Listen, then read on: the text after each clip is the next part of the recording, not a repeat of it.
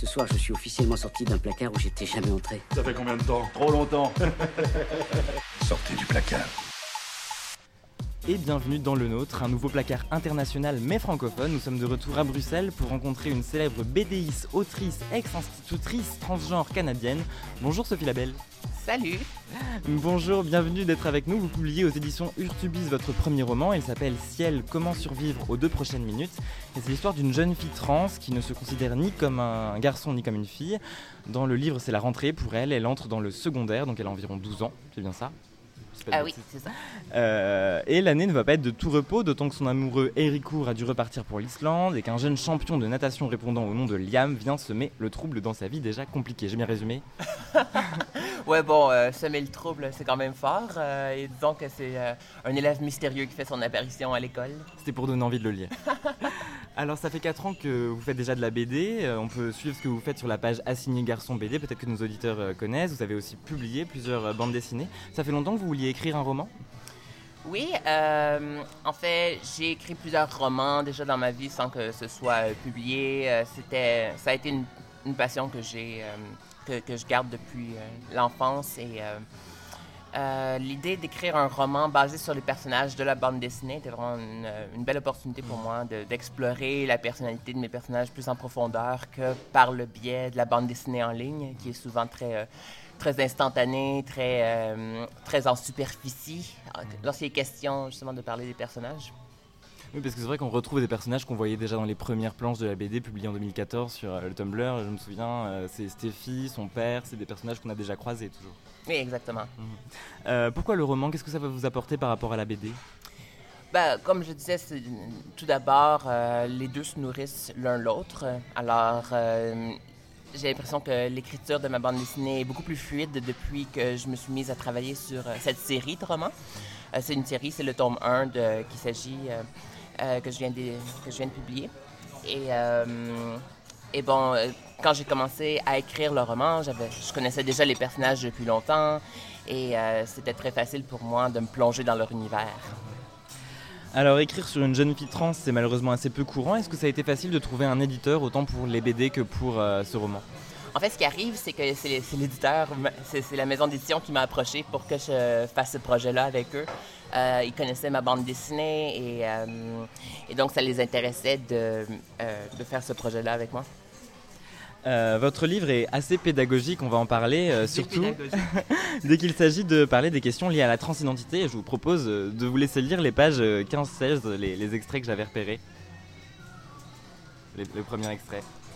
Bon, eh bien, premièrement, le livre n'est pas fait pour être pédagogique. C'est vraiment une histoire que j'ai écrite pour moi-même, pour m'amuser. Et c'est surtout ludique, en fait. Donc, très souvent, la seule présence de personnages trans fait en sorte que les gens vont voir un livre comme étant pédagogique ou comme étant un outil, mais euh, ça se veut vraiment une œuvre de fiction. C'est pas un essai. Alors, euh, vous m'avez surligné des passages ici, euh, la page 15. En ce qui me concerne, je ne suis pas exactement une fille et pas vraiment un garçon. Je me considère plutôt entre les deux. Et ça n'a rien à voir avec mes activités préférées ou les vêtements que j'aime porter, c'est dans la manière dont je, me situe, dans le monde et comment je veux qu'on me comprenne. Mais d'habitude, la première question que les gens se posent lorsqu'ils apprennent que je suis trans, c'est ce qu'il y a dans mes pantalons. C'est très désagréable et je sais que ça risque d'arriver tout à l'heure quand je serai en classe. Donc ici, euh, le personnage euh, discutait de sa manière de comprendre son, propre genre.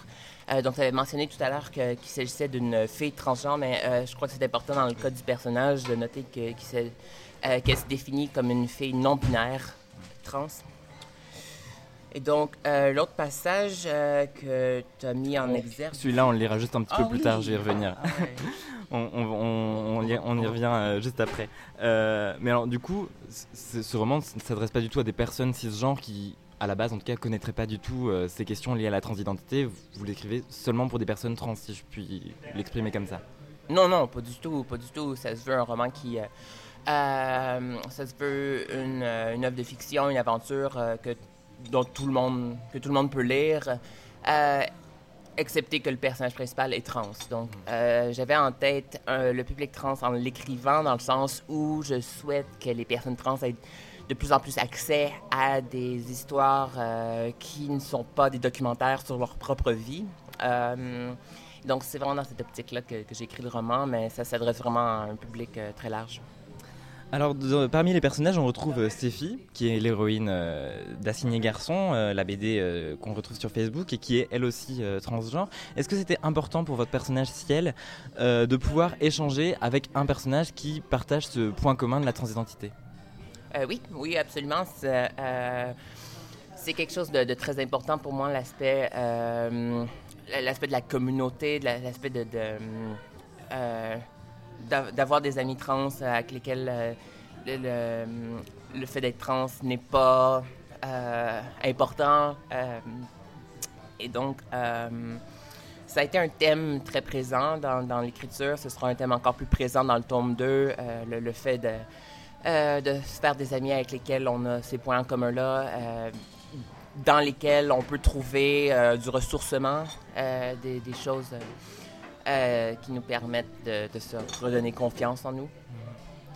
Euh, je vous parlais de, la communauté, de cette importance de la communauté, mais dans le, dans le livre, euh, Ciel a un problème avec une autre youtubeuse trans qui est tombée sur une vidéo qu'elle a postée sur sa chaîne YouTube, euh, où elle, euh, donc la vidéo originelle, celle de Ciel, déplorait le fait que les toilettes étaient toujours genrées et qu'elle ne, et ne, pouvait s'identifier à aucun de ces genres, donc elle ne pouvait pas aller aux toilettes l'esprit tranquille. Et cette autre youtubeuse trans reprend sa vidéo en, en la dénigrant totalement. vous parlez de l'importance de la communauté, on peut aussi montrer parfois, sans vouloir absolument mettre les trans sur le dos les uns des autres, une sorte d'absence de solidarité dans certains cas aussi. Est-ce que vous avez remarqué ça Est-ce que vous vouliez le mettre en évidence dans votre roman? Est-ce que vous l'avez déjà remarqué dans la vraie vie, si je puis dire? Euh, c'est quelque chose qu'on voit euh, énormément dans des communautés euh, marginalisées, dans des groupes marginalisés, où certaines personnes vont, vont justement activement dénigrer les autres. Et je, trouve ça surtout très dommage et je crois que c'est important de, d'en parler. Et donc, ça, se voulait davantage un levier euh, à la discussion euh, qu'autre chose. Euh, vous, vous mettez en scène des personnages trans relativement heureux, en fait, qui, même s'ils ont traversé des épreuves sans doute extrêmement difficiles, quand on les retrouve dans le roman, ils ont des parents très compréhensifs, qui ont fait des efforts, qui n'ont pas hésité à remettre en doute leurs préjugés et qui se sentent assez heureux, même si il faut encore qu'ils fassent des, travaux sur eux-mêmes en termes de confiance en soi et tout. C'était important pour vous. Pourquoi est-ce qu'on ne voit pas finalement de, personnages encore en questionnement, qui n'ont pas encore transitionné ou pour qui ça se passe très mal? Eh on va en voir dans le tome 2.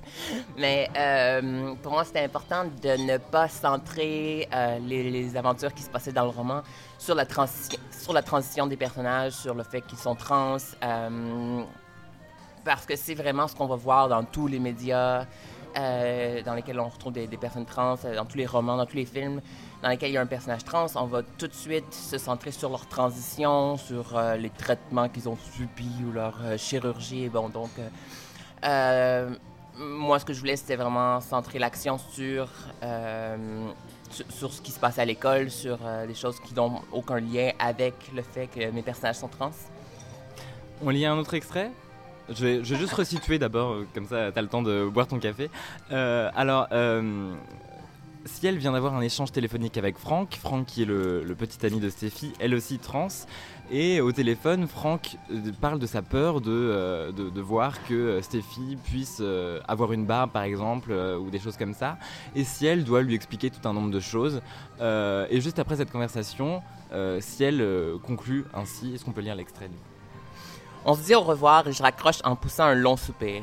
Je suis reconnaissante de la sensibilité de Franck envers Stéphie, mais je ne peux m'empêcher de repenser à mon rêve d'une école où il n'y aurait que des personnes trans. Non, pas qu'une école, une ville au complet où tout le monde serait trans, où personne n'aurait jamais expliqué qui il est ni pourquoi. Bon là on rejoint finalement le premier extrait avec euh, encore une fois euh, ce côté très pédagogique pour les personnes trans finalement. Euh, et vous me disiez que c'était votre éditeur qui vous a demandé ces, passages, pédagogiques dont vous vous seriez bien passé, si je puis dire.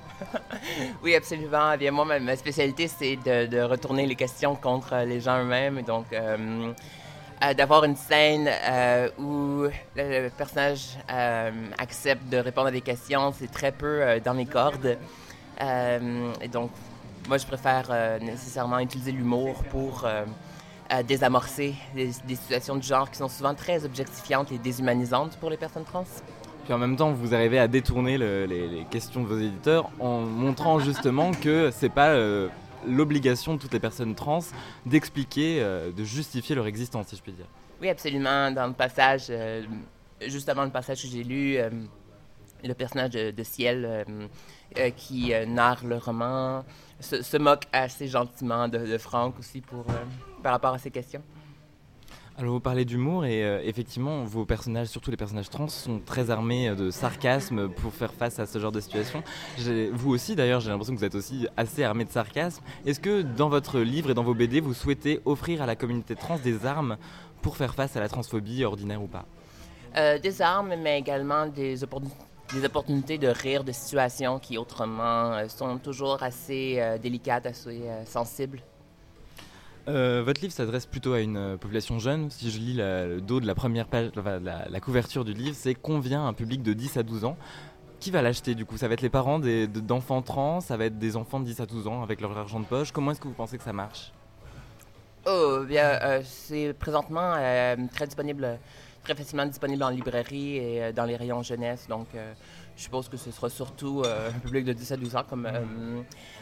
Euh, comme ma maison d'édition le souhaitait, mais également, bon, euh, euh, mon public, le public de ma bande dessinée a entre justement 12 et 25 ans à peu près. Et donc, je crois que très rapidement, le, lectorat va se situer dans ces eaux-là. C'est aussi toute votre communauté de fans, si je puis dire, sur Facebook, qui est quand même relativement importante, qui va aussi se précipiter sur votre premier roman. Oui, exactement. qui, surtout un, roman qui parle des personnages avec lesquels ils sont déjà familiers. Donc, euh. Euh, pardon. Euh, vous le disiez, c'est le premier roman d'une série de bouquins. Ça veut dire que vous avez déjà réfléchi au scénario et à toutes les péripéties des prochains tomes? Ouais. Et on sait combien est-ce qu'il va y en avoir? Non. ça dépend vraiment de l'engouement du public nécessairement, mais présentement j'écris le tome 2, j'ai le tome 3 en tête, puis on verra pour la suite. Et vous savez quand doivent sortir les prochains?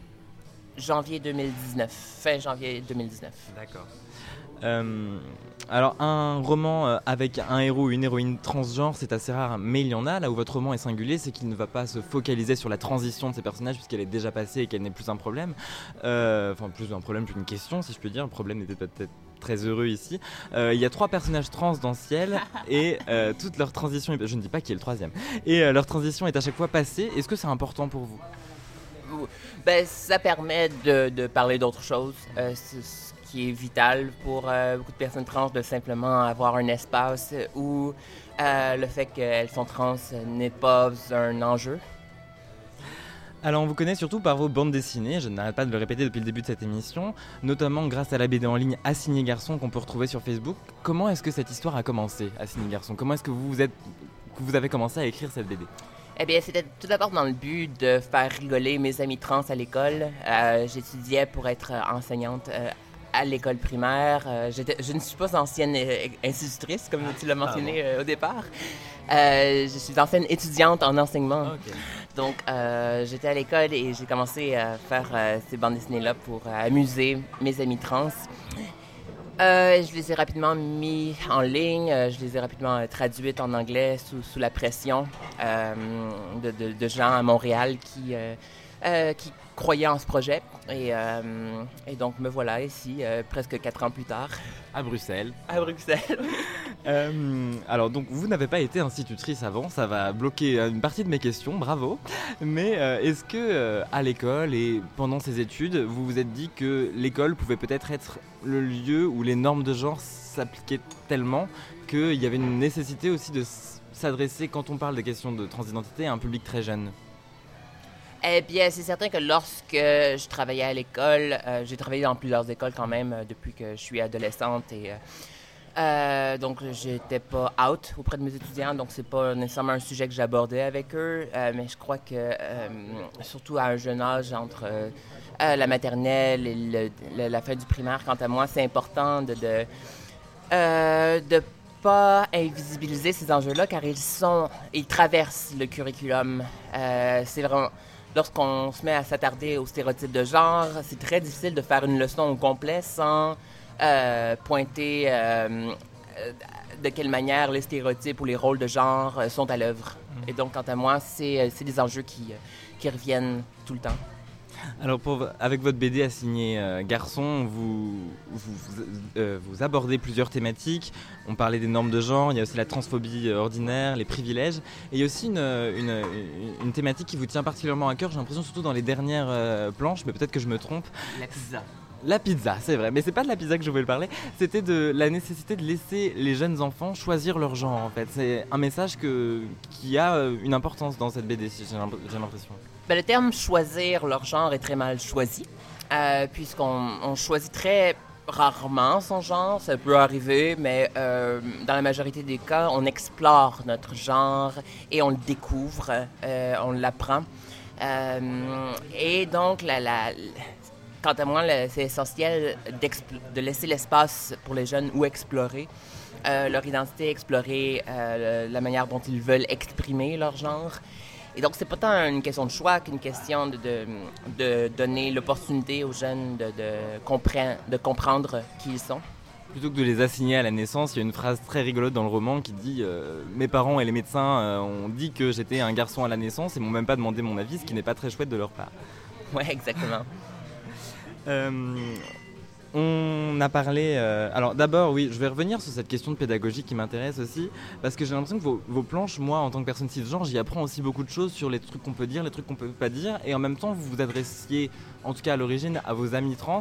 Est-ce que des personnes cisgenres pourraient être invitées à lire quand même ces BD Ah, bien, les gens font ce qu'ils veulent, c'est tout disponible en ligne euh, sur Internet. Euh, je, crois que les gens trouvent ma bande dessinée éducative surtout parce que euh, elle parle d'enjeux euh, très peu abordés dans les médias, euh, de, manière, très succincte, très claire, très ludique. Et le côté ludique a quand même beaucoup d'importance, selon moi, puisque les gens lisent ma bande dessinée. Bon, c'est très coloré, c'est très, lumineux comme style, et donc je crois que les gens approchent ma bande dessinée de manière ludique. Et euh, ça fait en sorte qu'elles euh, ont l'impression d'apprendre, alors qu'en fait, je ne fais qu'aborder des thèmes euh, qui sont souvent boudés par les médias. Alors vos BD vous apportent beaucoup de succès, une immense renommée dans la communauté trans et bien plus largement dans la communauté LGBT, raison pour laquelle vous êtes à Bruxelles aujourd'hui et demain à Amsterdam et que c'est votre deuxième jour de congé en un mois.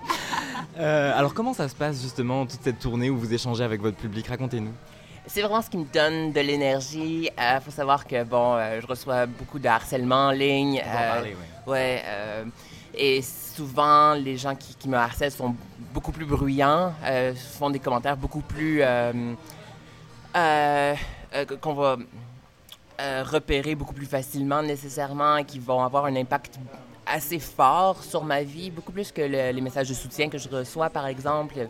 Euh, et ça devient très difficile pour moi de, de, de, voir les raisons pour lesquelles je fais ce travail. Et durant mes tournées, lorsque je rencontre mon lectorat, euh, ça me permet vraiment de me recentrer, de, de, de, me retrouver avec mon lectorat sans avoir le, le, filtre justement de, la violence en ligne. Il y a des rencontres que vous avez faites qui ont pu vous bouleverser pendant euh, cette tournée et en plus c'est pas votre première si je, me souviens bien que vous faites en Europe et partout au Canada.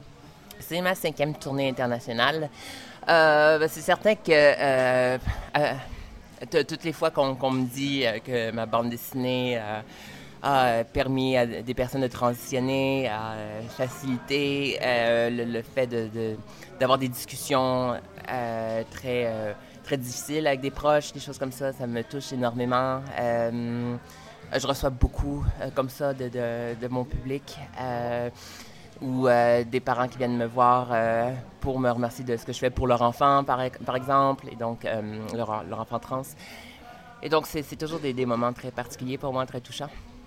Alors des fans vous en avez, mais comme ciel vous avez aussi des ennemis. en mai dernier, votre page Assigné Garçon était victime d'une attaque émanant de sphères néo-nazies, voire nazies tout court d'ailleurs. votre adresse de domicile avait fuité, vous avez dû déménager. Ça vous effraie toujours aujourd'hui? Ça ne m'a jamais vraiment effrayé. Euh, je sais que les gens qui me harcèlent euh, ont souvent très peu de courage, euh, se cachent derrière des claviers à plusieurs centaines de milliers de kilomètres de, chez moi. Donc, c'est vraiment pas des enjeux qui, qui, qui m'affectent. Et et bon, moi personnellement, je suis préparé à n'importe quoi. Euh, au moment justement de cette attaque-là, mon premier réflexe, euh, ça n'a pas été euh, de craindre pour ma vie, ça a été d'appeler des journalistes. Donc, c'est ce que je fais. Et d'ailleurs, les gens qui m'attaquaient s'en sont rendus compte que j'avais retourné la situation à mon avantage. que j'en ai profité pour donner de la visibilité aux, aux, enjeux trans, pour donner des entrevues sur le sujet du harcèlement en ligne et ça avait été une plateforme extraordinaire dans les médias, euh, tous ces événements-là. Donc, euh, euh, peu importe ce qui m'arrive, c'est ce que je compte faire. Et je crois que mes, les, gens qui me harcèlent en ligne s'en rendent bien compte et n'oseraient pas faire quoi que ce soit dans ma vraie vie. Alors vous arrivez à mettre à distance cette pression, mais concrètement, comment vous faites avec tous les, les, messages de haine qui sont déversés sur vos pages? Vous prenez du temps chaque jour de bannir des gens, de supprimer des commentaires haineux? Oui, exactement. Ben, en fait, j'essaie de m'inspirer de ces commentaires-là pour euh, alimenter euh, la, bande dessinée. Et donc, euh, je suis très souvent inspiré par ce que j'entends, par les discussions que je vois sur ma page avec des, gens qui, qui s'entêtent à ne pas comprendre. Et donc, j'essaie d'en retirer du bon, finalement. Alors on en parlait tout à l'heure, euh, d'autres attaques que vous recevez viennent d'ennemis qu'on n'aurait pas soupçonnés. Euh, vous parlez euh, notamment d'attaques reçues de la part d'hommes homosexuels cisgenres ou de féministes radicales. Comment est-ce que se manifestent ces attaques qu'on n'aurait pas soupçonnées finalement? Bah, De toutes sortes de manières. Il y a des sites web dédiés à propager des, faussetés à mon sujet. Il y a toutes sortes de, théories du complot qui existent à mon sujet, comme quoi je ne serais pas réellement trans et que je ne fais j'ai fait semblant d'être trans pour pouvoir écrire à ce sujet. Euh, donc, parfois, c'est assez, euh, assez farfelu euh, à quel point les gens peuvent aller loin pour dénigrer mon travail. Et est-ce que quand on est trans, on peut avoir une difficulté supplémentaire à s'intégrer dans des cercles féministes, par exemple? Parce qu'on sait que des féministes plus radicales vont avoir beaucoup de mal à accepter, si je puis dire, la transidentité. Euh, bien, j'ai jamais eu de problème. Personnellement, j'ai milité énormément au sein de, groupes féministes et euh, les communautés féministes euh, sont des communautés qui soutiennent ardemment mon travail, à qui je dois beaucoup. Et donc, euh, je crois que c'est un enjeu déjà très générationnel, c'est-à-dire que les, groupes plus, plus jeunes féministes déjà beaucoup plus euh, sensibilisés à, la question et euh, pour eux, c'est, euh, pour ces groupes-là, c'est pas un problème. Alors on va rencontre aujourd'hui à Bruxelles Sophie Labelle, j'ai déjà dit, mais vous venez du Québec, au cas où certains n'auraient pas reconnu l'accent. est-ce que comment ça se passe alors au Canada pour la communauté trans Est-ce que c'est une, une communauté pardon, qui arrive à se faire entendre? Eh bien, euh, l'écho est pas très bon au, euh, Canada. Euh, hum, la distance entre Montréal et Vancouver est plus grande que celle entre Bruxelles et Moscou. Et donc, chaque province a vraiment sa propre manière de, travailler avec les communautés trans. Et moi, bon, étant une personne trans blanche qui n'est pas handicapée ou euh, qui ne vit pas dans la rue. Euh, je ne peux pas vraiment connaître l'expérience de, toutes les personnes trans euh, au Canada nécessairement. législativement, je, peux, je peux en témoigner davantage. au Québec, c'est déjà beaucoup plus facile de transitionner de manière légale et de recevoir des traitements que, que dans la plupart des pays d'Europe. Donc, même, on est quand même choyé dans ce plan-là, surtout si on est une, euh, une citoyenne canadienne euh, qui a plus de 14 ans. Et donc, c'est vraiment des, euh, points à changer dans, les lois, c'est-à-dire que les gens qui sont immigrés au Québec ou au Canada n'ont pas accès à ces lois-là c'est très important de le mentionner. D'accord. Alors, le Canada est en avance, mais est-ce que sur le plan législatif, est en avance peut-être par rapport aux pays européens Non? Non, les, certaines provinces sont en retard. D'accord. Mais euh, est-ce que justement ces changements législatifs se sont euh, heurtés à une vive opposition de cercles réactionnaires, euh, comme en France on l'a vu avec le, mariage pour tous, parce que nous on y est encore au mariage pour tous? Bon, eh bien nous on ne se battait pas dans les rues, oh on n'a pas mis le feu nulle part. ça a plus été. Il y, a eu un groupe qui a fait parler de lui en commission parlementaire lorsque la, la loi était à la veille d'être adoptée. Euh, et qui s'est fait rabrouer par la ministre de la Justice. C'était délectable. J'étais, j'étais sur place à ce moment-là et donc il y avait un groupe justement qui se disait féministe radical, qui s'est présenté en commission parlementaire pour dénigrer les droits de celles qu'elles appelaient des mâles biologiques en parlant des femmes trans. Et donc, euh, la ministre de la Justice a coupé court à leur intervention en disant que euh, c'était. Euh, on n'était plus en 1960 et qu'il fallait arriver dans la modernité. D'accord. Qu'en est-il? Vous l'avez évoqué rapidement, la question des médias canadiens m'intéresse. Est-ce qu'ils sont assez informés, à votre avis, sur le sujet de la transidentité pour éviter de, tomber dans tout un, tout un tas d'écueils qu'on voit régulièrement, comme des expressions du genre changer de sexe ou euh, né homme, euh, changer de prénom, ce genre de choses. Euh, est-ce que les médias canadiens arrivent en général à éviter ce genre d'écueil ou est-ce que c'est comme partout?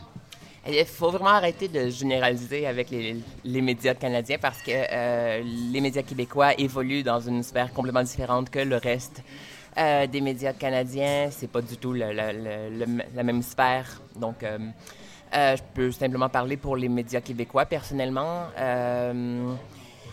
dans lesquels on retrouve nécessairement des, médias plus, euh, plus conservateurs euh, qui vont euh, aller davantage dans le sensationnalisme en utilisant des mots considérés comme étant archaïques ou médicalisants par les communautés trans ou des, des, trucs à se frapper la tête contre un mur, parfois en parlant des corps des personnes trans.